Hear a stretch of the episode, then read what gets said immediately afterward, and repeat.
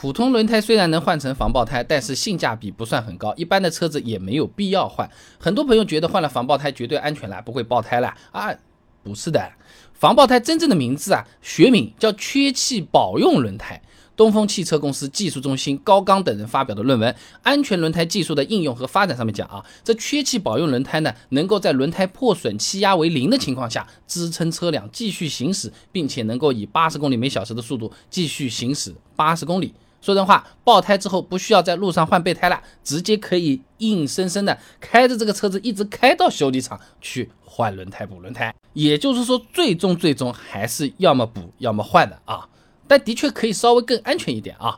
罗廷杰在《科学实战》期刊上面发表的论文《论与汽车爆胎有关的控险技术》上面讲啊，这防爆胎在爆胎之后呢，胎壁仍然能够支撑整个车身的重量，胎壁变形量很小，仍能保持轮胎和地面接触，保证轮胎的抓地力，车辆呢就不容易失控。那这个听起来还是不错的呀。你说我车子开了，啪爆掉了，那我方向稳稳住，还能继续开了，不然的话，如如车子转出去了或者怎么样了，对不对？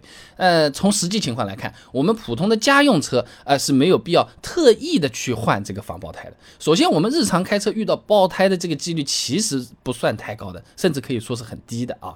二零零四年道路交通事故统计年报的数据啊，所有交通事故当中，由于爆胎引起的数量呢，占比是百分之零点四三。哎，发生事故后受伤率呢是百分之零点四二，死亡率呢也是百分之零点四二啊。虽然说啊，你概率它上面有，那就说明肯定是有风险的，但是这个防爆胎这个。降低爆胎之后失控风险的作用啊，哎，其实不是我们想象中那么理想或者是明显啊。之前我们视频上面也是做过的，爆胎的原因呢，主要是胎压过低或者是过高，以及超载啊、轮胎老化啊这些东西啊，我们是可以通过提前检查来避免的，对不对？那没必要买防爆胎的第二个原因就是贵嘛，是吧？安全轮胎技术的应用和发展上面讲呢，相比相同规格的普通轮胎，防爆胎价格高出两到三倍。普利司通举个例子啊，二二五杠五五二十七的泰然者普通胎九百五十八块钱一条，防爆胎价格一千四百六十六块钱，贵了五百零八块钱。这贵出来的钱在高速上叫个拖车都够了。哎，防爆胎漏气之后是能继续开的这个优势啊，就没有这么这么的明显了。而且我平时检查的时候，我再换一条新轮胎，对不对？这差价一减，总的来说就是更贵一点。而且是这样的，普通轮胎啊，你被钉子扎了之后呢？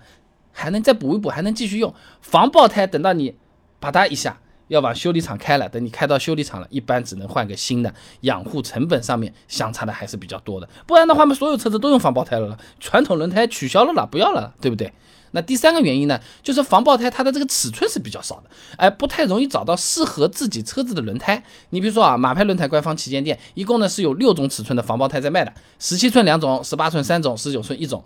那么万一我们的车子是二十寸的呢？万一我们的车子是十四寸的呢？是不是啊都会有问题？那做个对比呢？同样是他家的那个店里面，普通轮胎光十七寸的就有二十种尺寸。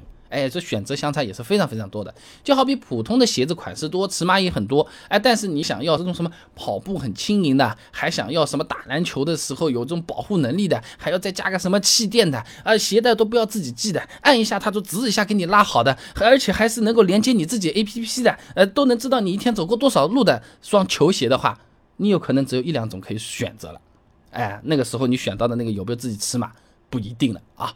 那最后呢，防爆胎的这个舒适性啊，它比不上普通轮胎的啊。参考论文《漏气保用轮胎》啊，由于胎侧增强橡胶件厚实并且坚硬。那这样它才能防爆嘛，对不对？缺气保用，那么它和普通轮胎相比较，这防爆胎吸收冲击的功能就下降了，哎，乘坐舒适性也就会变差了。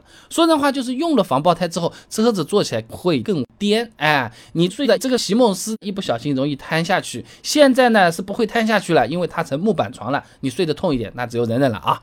那么很多原厂配防爆胎的车子啊，车主反映其实啊，他们有可能还会换过来去考虑，我要不就换个普通点的静音舒适胎。哎，防爆胎换普通胎的朋友也是有的啊，所以总的来讲，由于开车时候爆胎的概率比较低，而且呢防爆胎的成本高，舒适性差，普通轮胎你做好日常的养护和检查，及时更换，其实没有那么大的必要来用防爆胎了啊。那不少朋友换轮胎，其实他不太在乎防不防爆的了，他更在乎什么牌子？哎，那么到底什么品牌的轮胎比较好？哎，都是个大牌，人家什么米其林了、倍耐力了。那么他们到底有什么区别嘛？他们总有自己的看家本领的了，是不是啦？哎，我这个资料、官方网站的说法。其他的这些论文啊，我都给你收集出来了，而且包括那个换轮胎或者补轮胎的时候啊，经常会碰到这种阴阳怪气的老师傅。你要补好一点的还是补差一点的？你要换好一点的还是差一点的？什么叫好？什么叫差？到底怎么分清楚？通通给你收集好了，八篇干货和视频。想看的话很简单，关注微信公众号“备胎说车”，回复关键词“轮胎”就可以了。那我这个公众号呢，每天给你一段汽车使用小干货，文字、音频、视频都有，挑你自己喜欢的版本就可以了。备胎说车，等你来玩哦。